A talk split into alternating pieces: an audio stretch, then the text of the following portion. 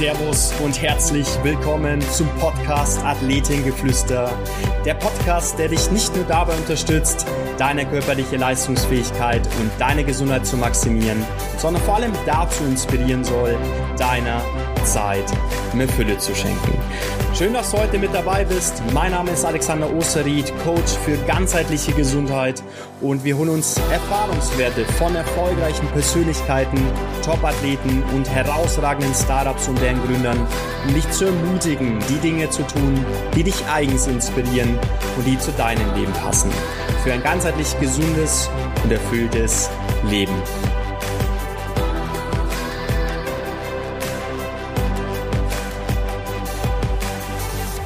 Ja, heute habe ich wieder einen ganz besonderen Gast hier im Athletengeflüster Podcast, den Dr. Julian Maurer von NIO Performance Space.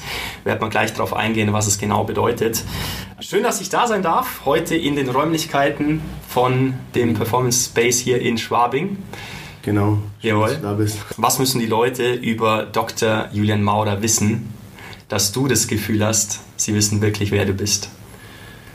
Ähm, ja, wie beschreibe ich mich am besten? Also ich, am besten ist immer, wenn man irgendwie den Lebensweg oder den, den, den, den, die Laufbahn, die man bis jetzt eingeschlagen hat, kurz Revue passieren lässt. Ähm, genau, ich mache super gerne Sport, wirklich Leidenschaft pur. Ich habe mit, mit, mit drei schon angefangen, Tennis zu spielen, Fußball zu spielen.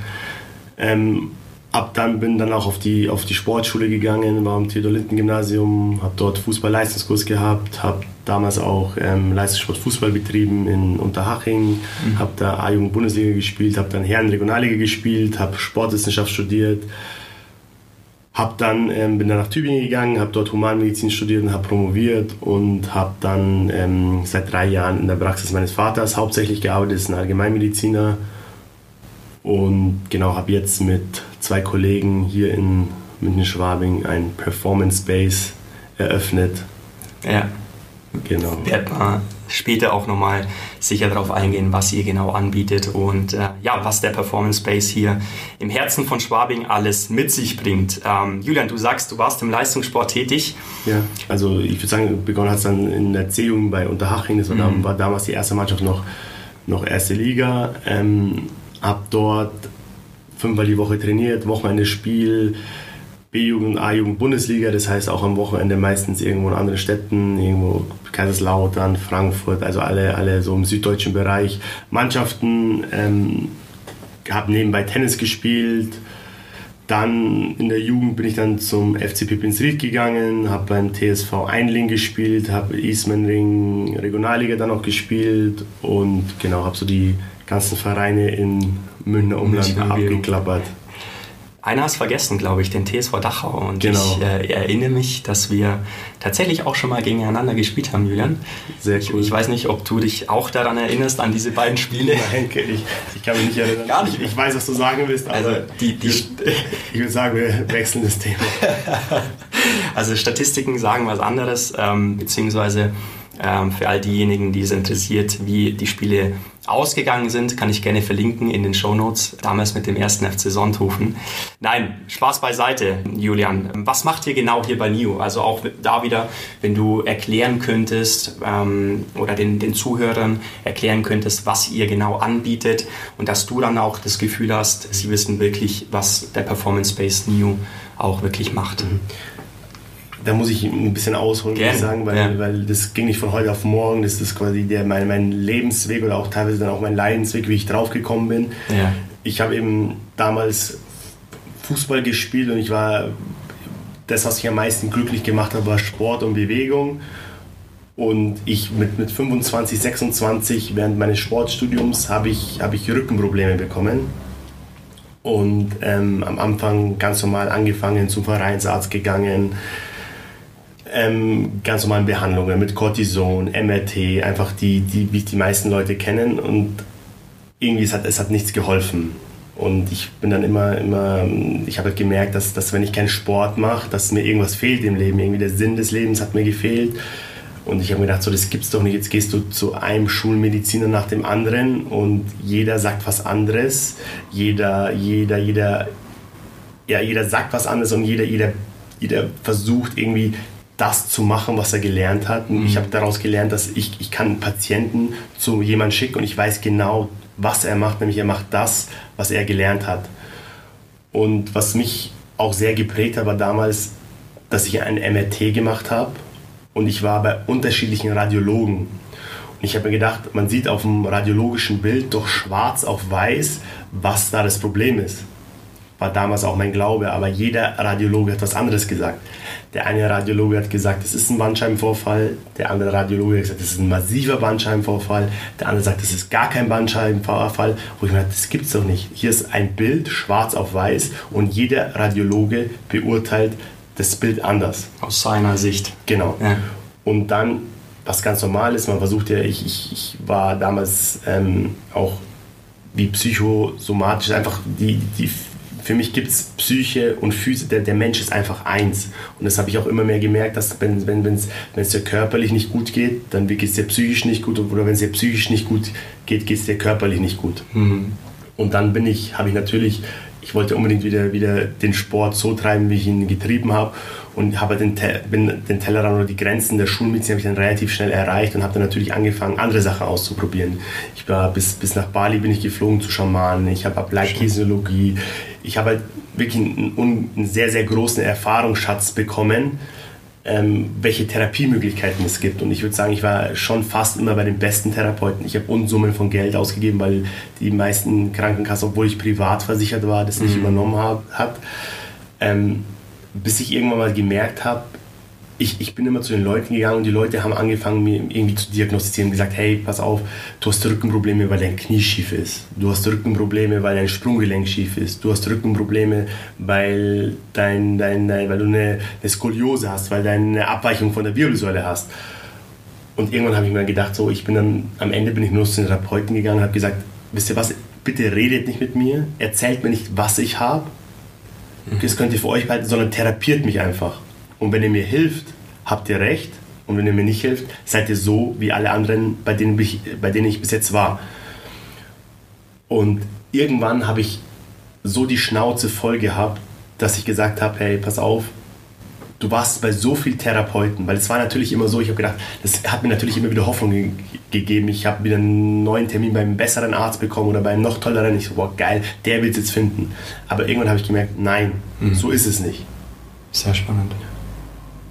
Und ähm, während der Zeit meines Vaters, das ist eine Allgemeinheitspraxis, in, in einem sozial schwachen Viertel in München. Mhm. Das heißt, das ist eine, also hauptsächlich gesetzlich versichert. Das heißt, ich hab, man hat einen extremen Durchlauf, so teilweise bis zu 100 Patienten am Tag.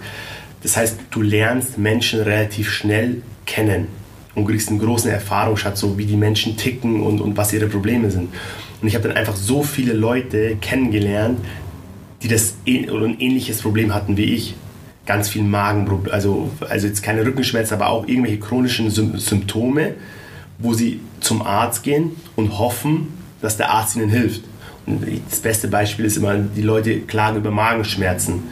Dann sage ich, ja, ähm, wie es halt normal in der Schulmedizin ist, Magenschmerzen, ja, kann sein, dass du irgendwie wie ähm, ein Magengeschwülst hast, nimm halt erstmal wie, wie ich in der Schulmedizin gelernt habe, den Protonpumpenhämmer, schickst die zwei Wochen nach Hause, nach zwei Wochen kommen sie wieder, hilft nichts. Okay, dann nächste, nächster Step, du schickst sie zur Magenspiegelung. Mhm.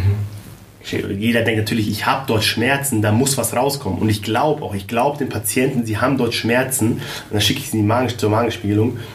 Und von 1000 Leuten, die ich da hingeschickt habe, 1000 sind zurückgekommen ohne Befund. Wow. Das heißt, es hat mich dann auch immer wieder stärker gestellt, so welche Korrelation herrscht wirklich zwischen Befund, was ich tatsächlich sehe, sei es durch, durch, durch, durch ähm, eine Magenspiegelung, sei es durch ein Bild, CT, MRT mhm. und der klinischen Symptomatik. Und da gibt es meine Erfahrung in den letzten drei Jahren, dass da ganz, ganz wenig korreliert. Und dann habe ich mir gedacht, so, hä, ich habe natürlich dann auch irgendwie noch das Vertrauen in, in die Medizin verloren und habe mir gedacht, so, was, was lerne ich hier eigentlich, wenn ich, wenn ich den meisten Patienten auf diese Art und Weise gar nicht helfen kann. Mhm.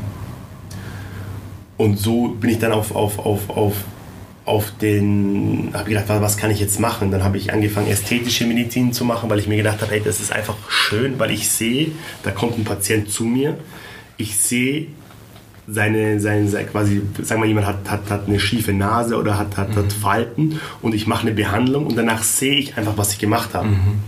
Und quasi immer dieser kurzfristige Erfolg hat mir irgendwie gedacht, so, das ist das, was ich machen will.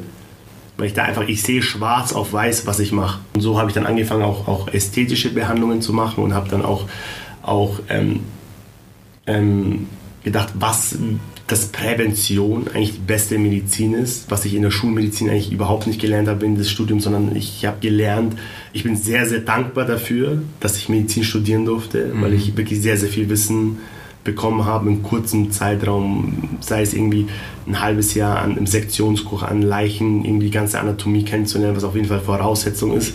Das ist ein, ein großes Privileg und dafür bin ich auch sehr, sehr dankbar der Schulmedizin. Und die Schulmedizin, was Notfall betrifft, ist auch durch die Medizintechnik Hut ab. Und wenn ich einen Herzinfarkt habe, würde ich auch, gehe ich auch ins Krankenhaus oder wenn ich einen Unfall habe und mein Arm woanders liegt, dann lasse ich mir den auch vom Chirurgen annähen. Aber sobald es etwas chronisch wird oder nicht so typisch Notfall, dann hat die Schulmedizin leider schnell die Grenzen erreicht. Und dann habe ich mir gedacht, was kann ich machen, um, um solchen Leuten zu helfen oder mit solchen Leuten zusammenzuarbeiten. Dann habe ich gedacht, so, hey, ich will Prävention machen, ich will Leuten versuchen dabei zu helfen, dass sie einen gesunden Lebensstil haben. Sehr spannend. Vor allem auch, ähm, du sagtest ja, du hattest ja selber auch diesen Leidensdruck und bist dann mehr oder weniger auf die Idee gekommen, ja, ich muss weg von, diesen, ähm, von dieser Allgemeinmedizin hin zu etwas, ja. wo ich den Kunden, den Patienten wahrscheinlich auch mitgeben kann, dass die innerlich auch eine, für sich einen Antreiber finden, äh, hin zu etwas zu arbeiten und nicht nur ähm, ja, zum Arzt gehen, wenn sie was haben. Erst dann. Es ist, ich, ich denke, es ist auch irgendwie menschlich, dass die Leute erst jeder, jeder, jeder sieht das als normal an, was er selbst empfindet. Mhm. Die meisten Leute sind halt erstmal gesund und sie denken sich, ich werde immer gesund bleiben, warum soll ich was machen? Mhm. Und die Leute, das habe ich auch im Krankenhaus gesehen, die sind erst bereit, was zu machen, wenn sie einen Leidensdruck haben. Und so war ich selbst auch. Ich ja. habe zwar immer gesund gelebt, ich habe versucht, mich gesund zu ernähren, ich habe Sport gemacht, ich habe auch durch meinen Vater, der sehr viel von mentaler Therapie oder von, vom mentalen Setting hält, viel gelernt und habe deswegen immer schon gesund gelehrt. Aber trotzdem, die meisten Leute sind erst bereit, in die Gesundheit zu investieren, wenn sie einen Leidensdruck verspüren. Ja.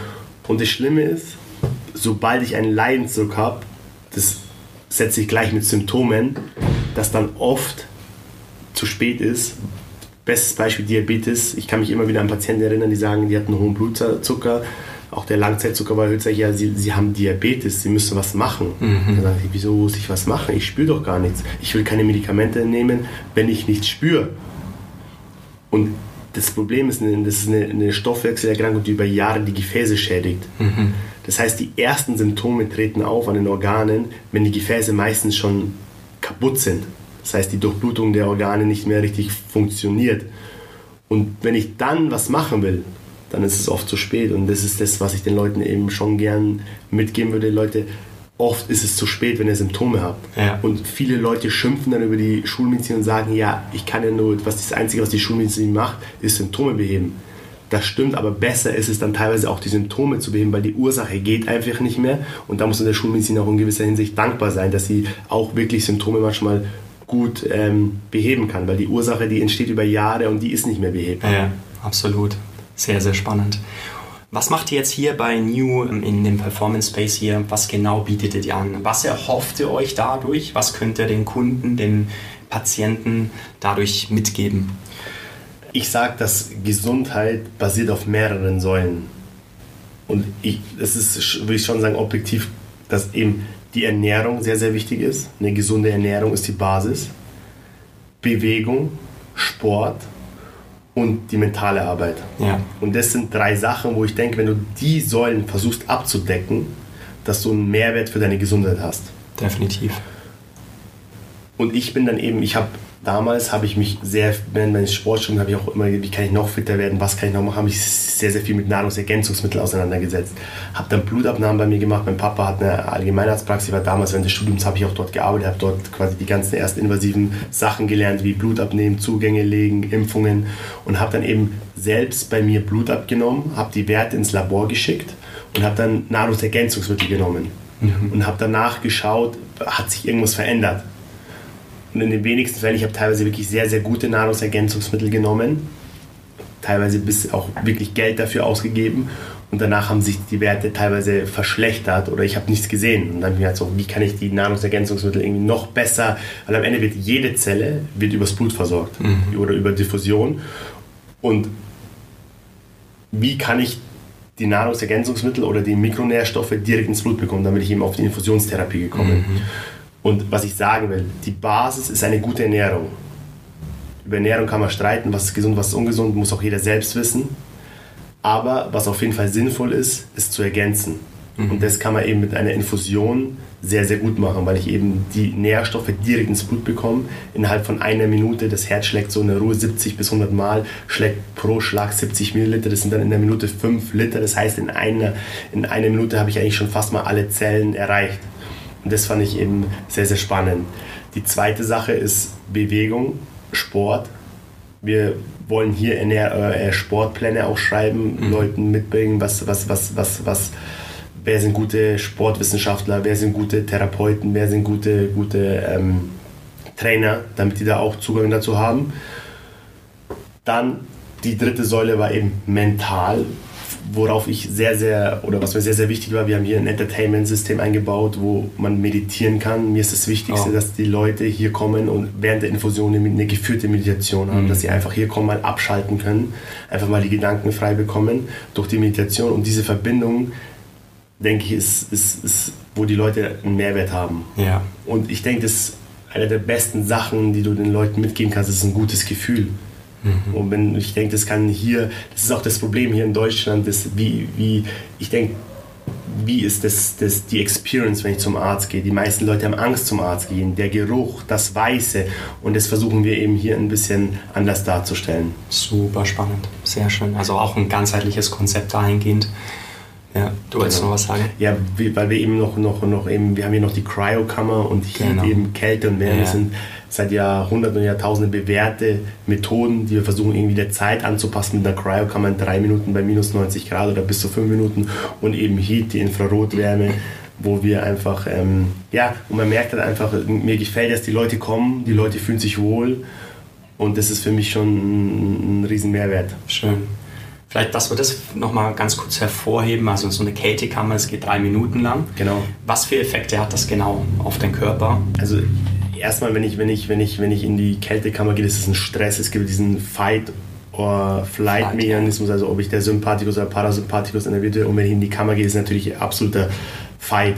Das ja. heißt, erstmal die ganzen Hormone werden ausgeschüttet, wie Adrenalin, Dopamin, Serotonin, was ich einfach spürbar, also ich gehe raus aus der Kammer und ist, ich denke, ich habe fünf Espresso getrunken. Dann ähm, am Anfang muss natürlich erstmal die lebenswichtigen Organe versorgt werden. Das heißt, die Zirkulation, die Blutzirkulation konzentriert sich auf die inneren Organe. Die Extremitäten werden erstmal nicht durchblutet, aber wenn ich rausgehe, gehen die Gefäße wieder auf. Das heißt, ich habe eine verbesserte Durchblutung. Es wird ursprünglich aus der Rheumatologie, weil eben Kälte extrem entzündungshemmend wirkt, waren die ersten Kältekammern und dann hat man das auch im Leistungssport eingesetzt, weil am Ende ist ein, ein, eine sportliche Belastung nichts anderes wie Stress für den Körper, mhm. wo viele Entzündungsmediatoren ausgeschüttet werden und mit Kälte eben sehr, sehr gut abgefangen, abgefangen werden kann. Ja, super. Ja, mega spannend. Ähm, ähm, auch ein sehr essentielles Thema, auch gerade in der jetzigen Zeit natürlich auch, wo wir eigentlich viel reflektieren könnten. Wie siehst du die Entwicklung dahingehend? Also beschäftigt sich die Gesellschaft ähm, immer mehr mit solchen Themen der mentalen Gesundheit? Auf jeden Fall. Also ja. ich sage, wenn ich mir überlege, so damals noch bei meinem Vater, wie er erzählt war, der hat mit elf Jahren, haben, hat er gesagt, haben sie in, im Internat das Pfeife rauchen beigebracht. Da war das cool, wenn du rauchst. Ja. Da war der Cowboy auf dem, auf dem Pferd mit der Marlboro-Zigarette. Ich kenne auch ganz gut diese Werbeplakate. Und das hat sich halt schon komplett geändert. Bei mir ist es mittlerweile so, für mich ist ich stigmatisiere da relativ oder mhm. ich denke, also die meisten, also ich denke, wenn meistens die Leute, die rauchen, sind für mich, denke ich, die sind ungebildet oder die wissen es nicht oder die, die, wie, wie kannst du rauchen, dass da, weil es, du weißt einfach, das ist gesundheitsschädlich und ich mhm. denke, Rauchen ist jetzt ein Beispiel oder Alkohol, aber ich denke, dass die Leute, dass es mittlerweile cool ist, nicht mehr zu rauchen, sondern dass es cool ist, hey, wenn ich mir einen, einen healthy Drink hole oder ja. wenn ich mir, wenn ich achte auf was ich, was ich Instagram ist, da einfach ein sehr, sehr gutes Beispiel, dass die Leute, die wollen zeigen, dass sie gesund leben. Und das ist mittlerweile modern geworden. Ja, definitiv. Das zeigen ja auch äh, verschiedenste Trendstudien, dass es dahin gehen wird. Nur die Frage ist dann auch, wie nachhaltig ähm, hält sowas an? Also ja, also ich, ich halte von mentaler Gesundheit unfassbar viel. Mhm. Was machst du zum Beispiel da eingehend? Ich, ich habe ein Ritual, bevor ich schlafen gehe. Ich habe mir so ein Rosenwasser gekauft. Ich, ich zünd mir immer eine Kerze an. Wow, spannend. Ähm, sprühe einmal das Rosenwasser. Und weil ich glaube, ich bin ein Riesenfan von Dr. Joe Dispenza. Yes, ja. Und der sagt, Bewusstsein wird Materie. Mhm. Ich konnte bis nie vor, also, wo, als ich den Satz das erste Mal gelesen habe, wusste ich nicht, was er damit meint. Aber am Ende ist es, und das ist ein sehr, sehr großes Problem, was von mir auch ein Riesenproblem ist, was ich nicht gesehen habe, habe ich nicht geglaubt. Und unser Auge kann ja nur einen bestimmten Wellenbereich sehen. Ich glaube, zwischen 380 und 57 Nanometer mhm. kann unser Auge wahrnehmen, aber den anderen Bereich sehen wir nicht. Und deswegen glaubt jeder Mensch, das gibt es erstmal nicht. Aber um uns gibt es unterschiedliche Wellenlängen. Es gibt unterschiedliche. Am Ende ist ja Energie ist nichts anderes. Und ich glaube, dass Gedanken Energie sind. Und das versucht man auch mittlerweile wissenschaftlich zu beweisen. Und dass eben die Gedanken die Zukunft steuern.